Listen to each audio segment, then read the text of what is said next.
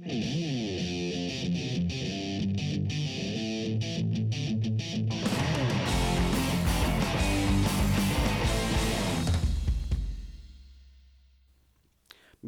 a esta edición de Chelo va a morir. En esta eh, edición tenemos a una persona increíble, alguien que yo te juro que yo la vi por la tele y dije, ah, yo quiero entrevistarla a ella. Aquí estamos con eh, Heather Kunz. ¿Cómo estás, Heather? Bien, bien, bien, bien. Eh, muy bien acá. Bueno, antes de, antes de comenzar el programa, aclarar él, él o ella siempre es una incógnita en mi personaje. Sí, yo, mira, mira, antes de, antes de, antes de empezar, antes de empezar, yo quería preguntarte cómo me refiero a ti. Esto quizás no lo ponga en el podcast, pero puede que se edite, se corte. No, no, pero sí, no, no, es tema. Ah, ya. Porque, mira, al igual que, al igual que con, con, con, los personajes que yo admiro y que siempre yo represento, eh, David Bowie y Bo George, siempre tuvieron la misma incógnita. ¿Cómo nos referimos? Porque yo veo una cosa y, se supone que genéticamente es otra. Entonces, ¿cómo los tratamos? Pero simplemente hay que eh, hacer la, eh, la, lógica de que mm, físicamente eh, y genéticamente somos hombres, pero nos proyectamos otro tema, nada más. No, no, no hay otro tema envuelto en ello. Sí. Así que... Entonces mi personaje Heather, eh, Heather Kunst, eh, es masculino. Ah, Género masculino. Heather Kunst masculino. También vamos a ir hablando de la transformación que ha tenido Heather, porque yo te estuve googleando un poquito, porque yo te, te cacho ahora nomás, pues yo no te cachaba porque tú eres bien famoso y igual, pues, no, no eres como pasaste por harto por la tele. Eh, digamos que, sí, correcto.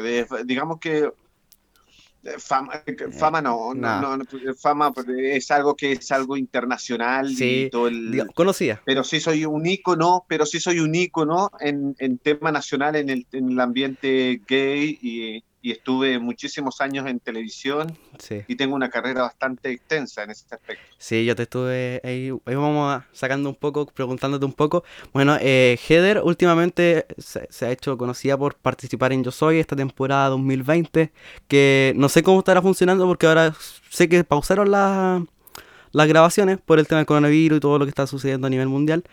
Eh, pero Heather interpreta, Heather interpretado un montón de personajes, investigado Boy George, David Bowie, un montón de personajes, pero hoy, está, en este periodo estás, digamos, imitando a David Bowie, una figura icónica del rock, de la música, del espectáculo, de la estética en sí, de como tú nos contabas.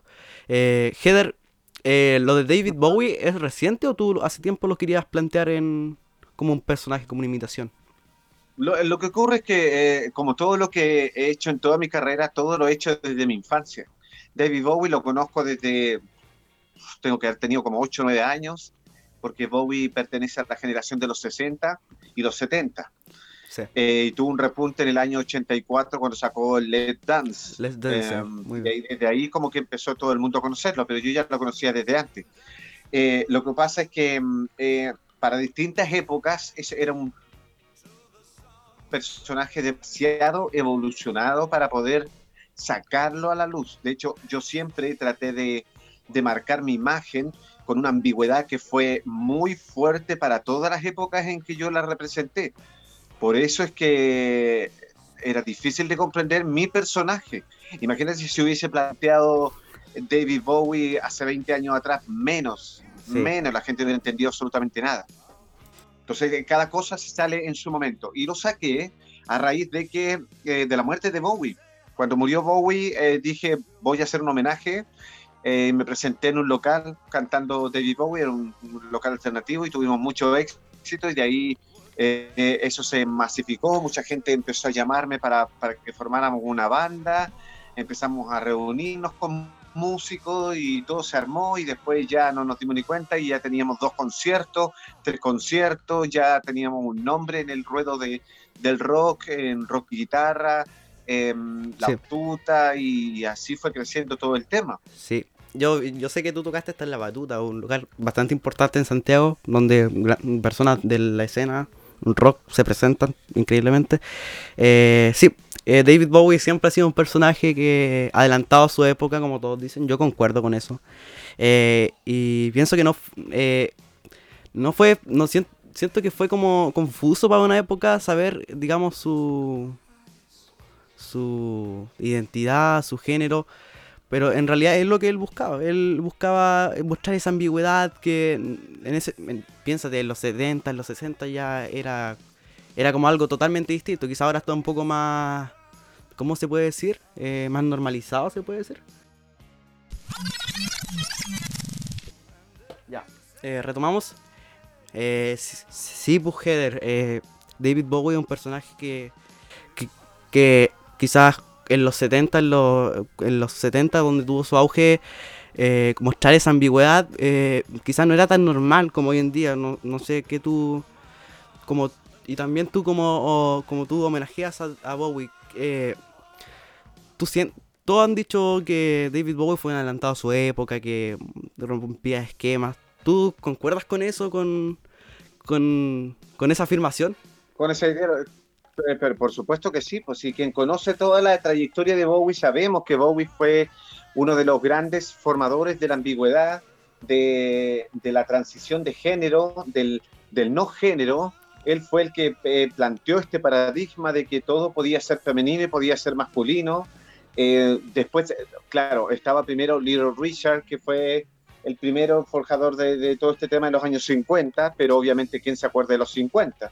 Solamente la gente más culta. Pero eh, Bowie aprendió todo desde la premisa de Little Richard y él después fue el que trasladó todo esto. Y también David Bowie fue el primero en hacer muchísimas cosas en términos musicales que, que abrieron las puertas a todos los grandes músicos. De hecho, Queen aprendió de ellos, eh, los Beatles aprendieron de Bowie, todos los, todos los artistas que se, que se dicen grandes estrellas de la música desde los 70 hasta finales de los 80 le deben a Bowie todo, todo, todo su aprendizaje y todo y, mucha inspiración. En eso, en eso concuerdo. Eh, hay ves bandas como Queen, como grandes hitazos en los 70 y en los 80 sobre todo, en los 80 mucho el glam rock, esto de no saber si son hombre o mujer, no tener identidad, no tener un género definido. Eh, eh, algo que Bowie puso en su momento y la gente subo y los artistas sobre todo supieron adaptarlo a, su imagen. Que... Uh, claro, correcto, porque todos al final fueron copiando, o sea, al final todo es una copia de un copy-page de, todo. Después Boy George copió a David Bowie, eh, otros le copiaron a Boy George, lo, eh, qué sé yo, de Dorlai después se, se, jugaba a copiar eh, la, imagen de Boy George, Boy George le copiaba a Pete Burns, los chinos le copiaron aquí un poco de allá, un poco de allá Durán Durán. Así al final todos terminaron con una cadena. Una cadena de, copy-paste que ahora ya todo termina en. Mm, ya todo es más de lo mismo. Sí. Ya, ya todo está hecho ya. Un personaje increíble de Bowie, musicalmente como visualmente, un personaje eh, muy, muy extenso de analizar toda su música, analizar todo su vestimenta. Es un personaje que da bastante que hablar. Eh, y también eh, que dejó una obra, dejó un legado que quizá ya está, David Bowie ya no existe, ya que es paz descanse. Nos dejó su, su música, que al final es lo que nos conecta con él. Bueno, Heather, vamos un poquito más a tu, a tu historia personal, así, no, no, no nos queríamos preguntar, eh, yo te quería preguntar, eh, ¿cómo nació esto? Porque tú siempre te gustó el arte de imitar, el arte del transformismo. ¿Cómo te introdujiste? ¿Te, te, mm, alguien te dijo, alguien te mostró, o tú solamente se te ocurrió, o fue algo de ti, o, fue algo que empezaste a ver? Porque también tú mencionas a Boy George, que es alguien importante, digamos, como en tu, en tu personaje o en tu forma de ser. Claro, correcto en, mi forma, en mi formación. Digamos que eh, Boy George podría haber sido mi, primer mentor porque fue el primer referente que a través de Boy George yo conocí a David Bowie, porque David Bowie era de los 60, de 70 y yo no era de tan atrás. Pero a Boy George lo conocí en, el año 83 cuando yo tenía 13 años. Y cuando ya estaba, yo ya llevaba dos años de haberme asumido en la sexualidad diferente, ¿eh? porque en esa época no se hablaba ni de homosexualidad, ni de gay, era, eh, eran otros términos bastante feos que se usaban para referirse a personas que éramos enfermas. Entonces, eh, en ese contexto, yo cuando tenía nueve años me asumí, a los 14, a los 13 años yo ya era, eh, transitaba entre un poco jugando a, guiños de punk, a un poco glam, me dejaba el pelo largo, de rubio, amarillo, rojo, verde, y, y ahí descubrí a Boy George y ahí se me amplió todo un espectro. Ahí empecé dije, bueno, si él puede, si este artista británico puede hacer música y puede generar cosas, ¿se escucha, no? Sí, te escucho, te escucho.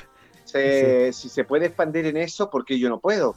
Y empecé a utilizar toda esa imagen de él que me abrió muchas puertas. Me abrió las puertas también a un mundo que no conocía, eh, a través de la imitación de su personaje, mm. pero al mismo tiempo se fue formando mi propio carácter y mi propio personaje, paralelamente, no era solamente una copia de Boy George, sino que también colocaba de, de, de, Te sirvió de, de, maestro, de mentor, como para seguir un hilo conductor. Era mi mentor y yo ahí iba creando en el camino, también iba adaptando cosas para mí, vivencias que eran mías y otras también que, que correspondían al personaje, que es parte de un imitador. Un imitador vive básicamente en algunos momentos la vida del artista. Pero yo trataba siempre de marcar ese paralelo para que no fuera enfermizo tampoco, de no ser el doble de ni el imitador de, pero, ya, pero igual la gente te conocía, ponte tú, hasta finales del 86, todo Santiago conocía al Boy George, de, de Plaza Italia al Boy George, porque yo me crié en Pudahuel, entonces todos sabían el Boy George de Pudahuel y el Boy George de Plaza Italia, porque eran los lugares donde yo transitaba.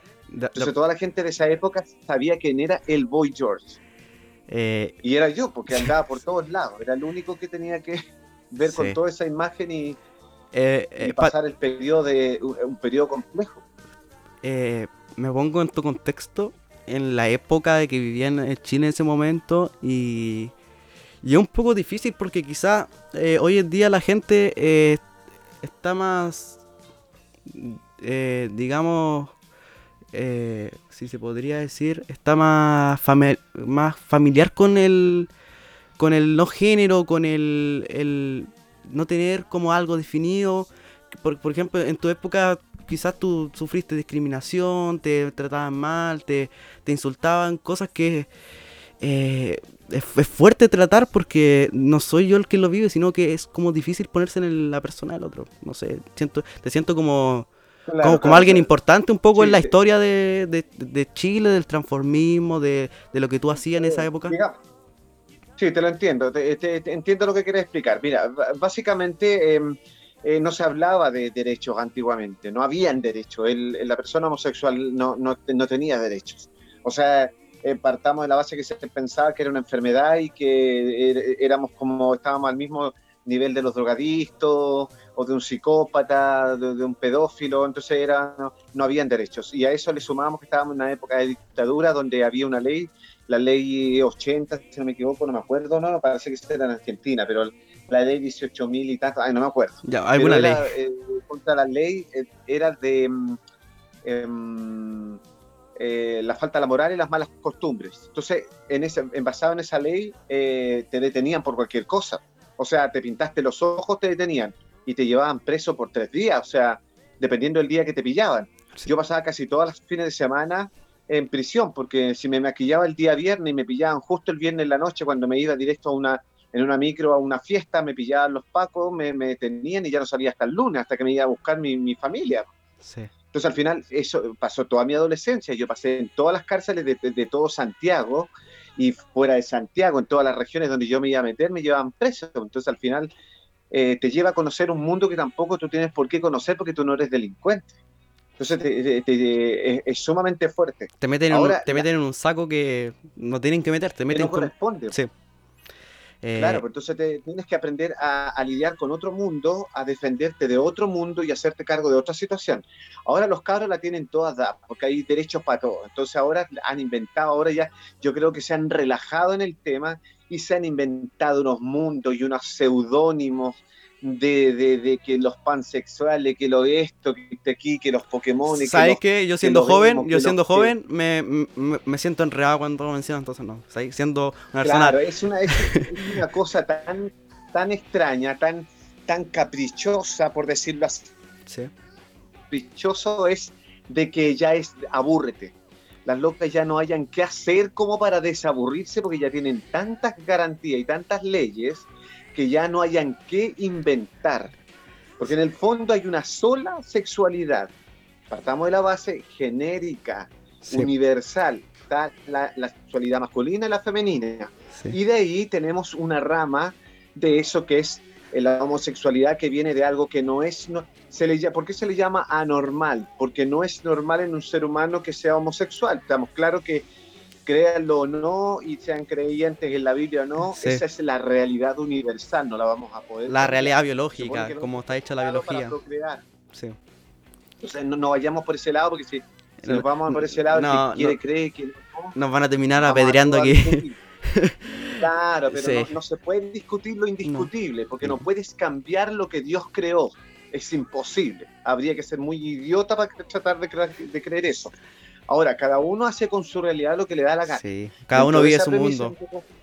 claro, dentro de esa premisa, uno entendiendo que es homosexual y que está dentro de un margen de un 2% de la humanidad que es heterosexual en un contexto normal, entre comillas, porque nadie es normal, eh, está dentro de ese 2% de, de, personas que son minoría y van a ser siempre minoría, eh, tiene que vivir como la lleva, nada más como puede. Pero hoy día tienen muchas garantías, porque el mundo hoy día se ha perdido, como se han perdido los valores, los principios, se ha perdido eh, la distancia entre lo bueno y lo malo, eh, todo puede ser todo cabe. Todo es válido ahora. todo vale, pues, todo vale ahora en la ley de, las, de, Dios nomás. Pues, o sea, lo que era antes eh, malo hoy día es bueno y lo que antes era malo, o sea, era bueno y hoy día es malo. O sea, ya nadie sabe para quién trabaja. La tienen ahora regalada. Pero antes no funcionaba así. Eh, sí, también eh, te encuentro una persona que inició esto. Quizás no fuiste la única, pero fuiste, fuiste de las personas que se dieron a conocer por, por realizar, eh, ser transformista. Eh, tú, te, tú, te, tú te sientes como alguien, eh, como... No, no, sé cómo explicártelo, como iniciador en esto en Chile del transformismo, del vestirse hombre y de mujer, de la ambigüedad. O, te sientes como parte de eso, ¿no? Mira, yo te voy a explicar el aporte que yo sé que hice, porque yo no fui ni el primero, ni, el último. ni voy a ser el último. Pero sí marqué, marqué una, algo importante, porque los primeros vinieron, habían gente de, atrás, de los 60, los 70, que hicieron cosas. Pero ¿cuál fue la diferencia entre ellos y mi incursión en, en toda la década del 90, que fue toda la década del 90 en que yo estuve en televisión solo? Nadie más que yo fue el aporte mío en que yo traté de dignificar todo el, el, tema homosexual y cambiar el paradigma de la homosexualidad, que no fuera algo bizarro y que la gente no lo tratara como el típico reportaje de informe especial, la homosexualidad, cómo viven estos seres humanos, respiran o no, cómo se ponen, eh, cómo... Eh, cómo se, cómo se relacionan entre ellos, se propagan rápidamente. No, traté de que le diéramos un poco más de respeto. Esa era mi misión, a través del arte, de la música, de la transformación, de la creación de personajes, de lo que yo hacía, que era transformarme. Porque la palabra transformista viene de transformarse, no viene de travestirse.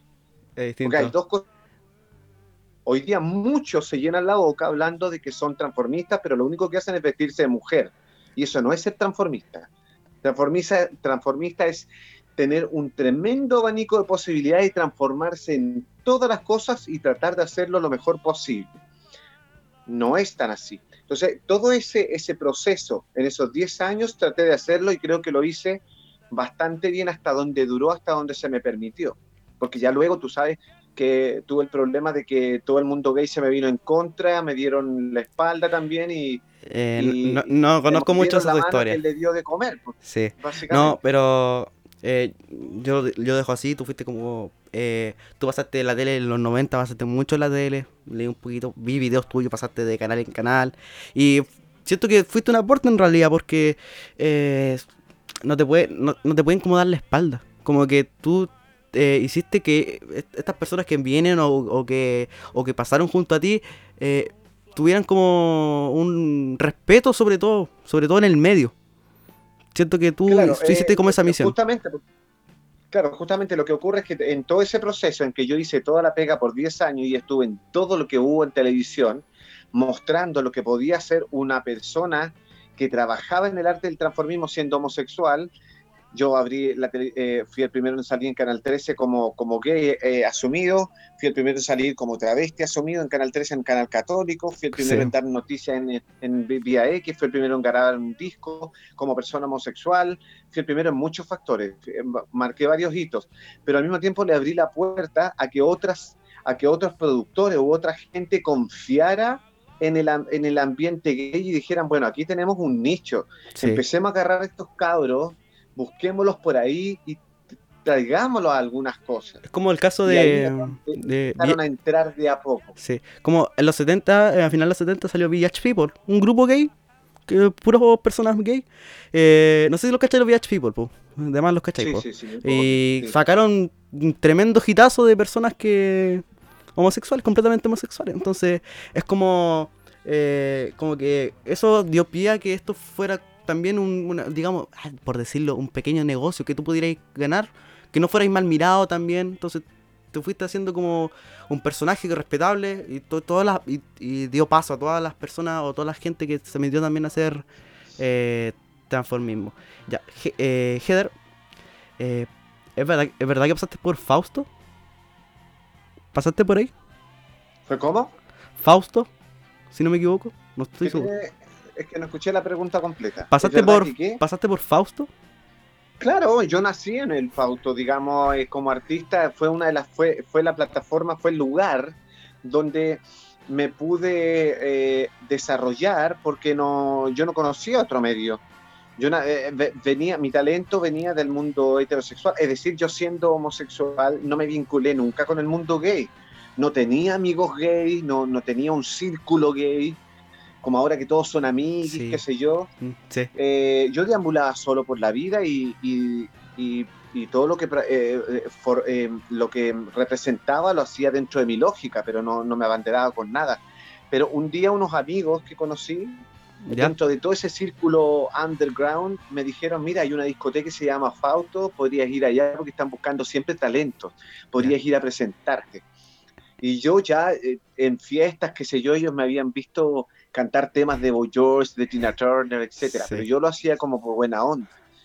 Y encontraban que tenía un talento que no se podía perder. Así que ellos fueron los que me, me, me, Te metieron ahí. a que lo hiciera. Sí. Y me, me llevaron a, a, conocer ese lugar, me, me, ayudaron a inscribirme, porque yo no sabía nada del mundo gay. Y, y, listo, me presenté, gané el concurso y de ahí empezó una fama que no paró nunca más. Sí, pasaste eh, pasaste por Fui revelación, después de ahí me contrataron en el búnker y después de ahí me fui como, como artista estable, como director artístico en el Bocara y después de ahí salté a la televisión y de ahí no paró más. Sí, fue, tuviste un, tuviste mucho trabajo yo creo en ese tiempo, en los 90 sobre todo, tuviste mucha, mucha pega. Demasiado trabajo, demasiada pega, mucha pega, y la tenía sola, solo la pega, eh, entonces eh, e-, era un proceso que tenías que ir aprendiendo todos los días en el, en el eh, en el andar.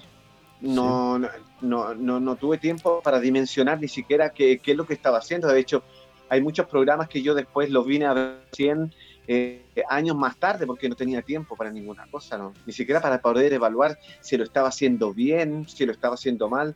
Todo era una prueba y ensayo en el mismo momento. Tu trabajo es meramente individual porque me he dado cuenta que tú, eh, no sé si ahora, pero quizás ¿Tú crees que ahora como que todos, todo el mundo, todo el mundo gay es como eh, demasiado unido, como que todos, todos son como amigos de todos? ¿Tú, ¿tú qué opinas de eso? Eh, no sé si será tan malo. Yo creo que tiene que tener, tiene que tener su lógica. A mí no, yo siempre he sido como un lobo solitario. Siempre he estado solo y no soy de pocas amistades. Mis amigos son los mismos que he tenido desde los 17 años y algunos ya se me han muerto. Éramos cinco y ahora quedaron, quedan dos. Y para contar, los demás serán gente conocida, conozco miles de personas, pero los que entran a mi casa son solamente dos. Y, nunca he sido de, de eso, fíjate, de andar en, manada y con grupo de gente, ni, no, creo que no, no, no, lo he necesitado. Yo creo que hay, gente sí que por ahí lo necesita y le es cómodo andar en grupo. Sí. A mí, nunca me, hizo mucho sentido. Sí, eh, eso de ahora de sentirse representado con algo, ahora como que es vital para la gente, no sé, no sé si te has dado cuenta, como sentirse parte de algo, es como, eh, no digo que es malo, pero siento que a veces es muy excesivo eso, no sé, yo lo opino así. Eh, depende, depende, porque depende de la mirada, porque yo creo que siempre necesitas sentirte parte de algo para poder buscar una identidad con tus pares. Ahora, yo creo que lo que lo que a qué voy, a que a lo mejor jugó a favor mío el hecho de que como yo tenía muchas ideas y tenía muchas aptitudes para generar eh, em, visualidad, mucha gente se acercaba a mí, se apegaba a lo que yo representaba. Te digo, en los 80 yo recorría muchas discotecas hetero, eh, vistiéndome de unas formas que jamás en la vida nadie se hubiera podido eh, creer que se vestían y mucha gente iba conmigo a esas fiestas, me pedía ir conmigo pero no era que yo fuera con ellos, ellos iban conmigo. Entonces yo llevaba 20, 30 personas conmigo y los dejaban a todos entrar simplemente porque yo iba y les llevaba público a discoteca eh. Porque era novedoso ver gente extraña, gente que no venía de otros lados, que, que no veías en, otras partes. Y yo eso lo aprovechaba y llevaba grupos de gente de, de Plaza Italia, del Prosi, llevaba grupitos gay, y me los agarraba y los llevaba allá para que conocieran otro mundo, para que también los conocieran a ellos, para que formaran su propio temple, su propia personalidad. Era muy divertido ese tema. Sí. Eh, Heather, tú nos contaste hace un poco en el podcast que, digamos, eh, no sé si tú quieres hablar de esto, no sé si tú tenías algún problema en hablar de esto, que la comunidad gay te dio como la espalda en algún momento. Te, quizás te miraron en menos. ¿Cómo fue? ¿Tú puedes contar eso un poco o es privado? No sé cómo queréis contarlo. Bueno, eh, es que es un tema que ya no quisiera tocar mucho, pero en, rigor eh, es, como el pago de Chile, pues, lo que siempre ha pasado con todos los chilenos. El chileno tiene esa mala costumbre de que no crece apoyando al otro, sino que al contrario, si lo puede aplastar y lo quiere destruir, eso es lo que hace. Y la comunidad gay no está ajena a eso. La base del, homosexual es muy mala, la, la génesis, siempre lo he dicho, la génesis del homosexual es pésima porque viene de una, de, una formación que no tiene ni Dios ni ley. Aquí todo vale. Mientras yo me pueda lucir, somos todas, son todas cuál es, más diosa que la otra y cuál puede pasar más encima de la otra. Entonces, eso es pésimo, eso ha sido siempre y no va a cambiar. Porque no hay valores ni principios, porque parte de la base eh, teológica. Si no creemos en, en, un Dios, porque se supone que Dios no acepta la homosexualidad, entonces si, si nos apartamos de esa parte teológica, eh, andamos a la, eh, como ciegos, a la de Dios nomás, porque cada uno crea sus, sus reglas, sus normas y aquí todo vale. Entonces dentro de eso no hay una moralidad de respetémonos en nuestro ambiente, pero al mismo tiempo también es, bastante inconsecuente porque se piden, se piden pucha, eh, derechos, se pide respeto, se pide de todo y no es capaz ni siquiera la misma comunidad de respetarse. Los gays no respetan a los travestis, los, travestis, los travestis no respetan a los gays, los trans no, no se respetan entre ellos, con los, entre ellos mismos con los otros travestis, eh, hay diferencia entre los gordos, los feos, los gays no, no aguantan a los guatones y, ni a los negros, y todo es una tremenda división. Eh, y en este contexto yo recibí todo el tremendo peso por ser un artista y porque, porque me iba bien, todos querían sacarme la televisión y lo lograron. Pues me hicieron la cama, me hicieron bullying por, por más de tres años hasta que lograron sacarme de todo. Yo por eso no finalmente dejé de salir en televisión, porque el mundo gay me, terminó de, lapidar. Pues.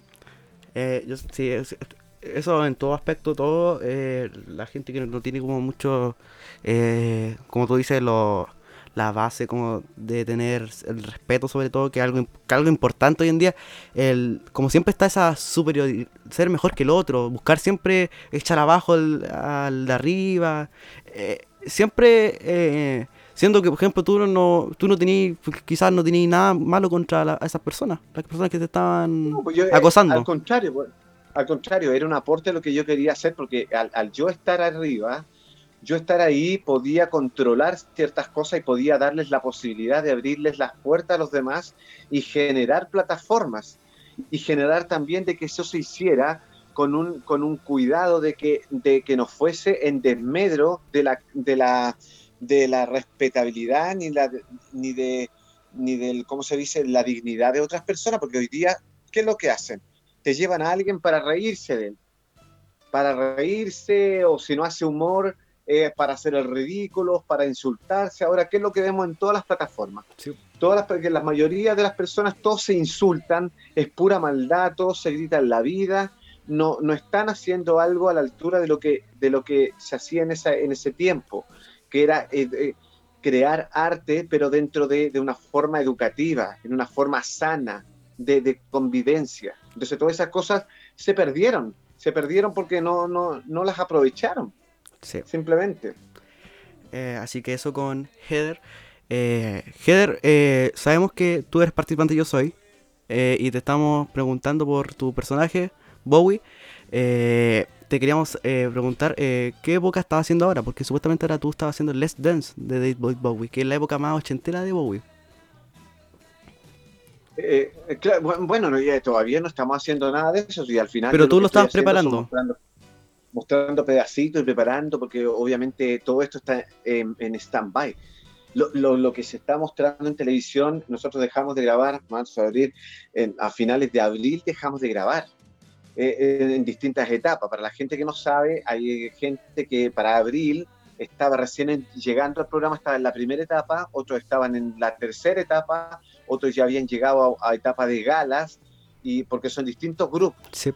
Entonces no nos topábamos unos con otros, pero después de ese en abril, después que todo esto vino la pandemia, paró todo, paró todo para todos. Nadie ha grabado nada. y están repitiendo solamente lo, que está grabado. claro, pues el canal ha transmitido hasta las tío, porque obviamente al, al, programa le va bien, el programa a la gente le gusta muchísimo, entonces se repite, se repite.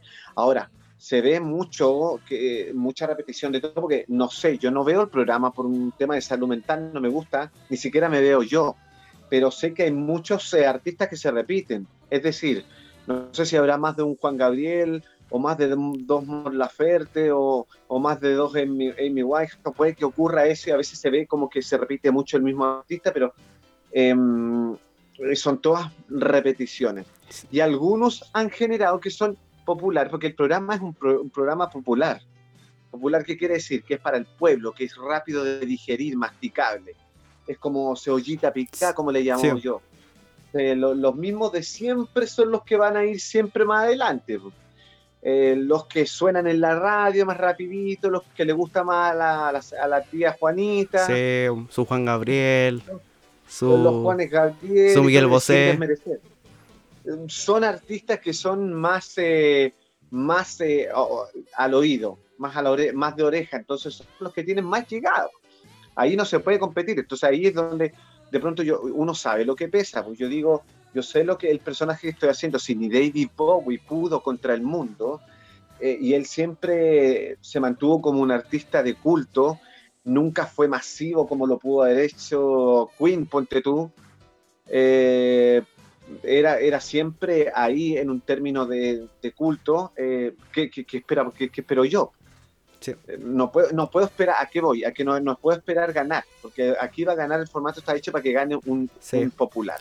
Está y eso es lo que va a ocurrir. Pero me conformo con mostrar un buen trabajo y que ese trabajo la gente lo disfrute y potenciar lo que era lo que yo estaba haciendo, porque yo tengo una banda tributo de David Bowie y eso era lo que yo eh, fue por las razones que yo entré al programa, que yo accedí a entrar al programa cuando me llamaron. ¿Tú imitabas al personaje antes de...? de, o sea, yo tengo una banda, pues ya, yo ya tengo conciertos, tengo cuatro conciertos en, en mi cuerpo con la banda tributo de David Bowie, con los Diamond Dogs, eh, y, y, pero quería generar una, un poco más de visibilización y eso se gana a través de la tele. Por eso accedí a la tele. Si no, no lo hubiese hecho, porque ya con la historia que tenía con la tele no quería para más. Está saturada de la tele. Esto fue Heather Kunz. Una, un, gracias por participar en este podcast. Eh, Heather Kunz, eh, ¿cómo te pueden buscar en red para que te sigan aquí? Bueno, eh, está en mi Instagram, Heather Kunz, punto oficial.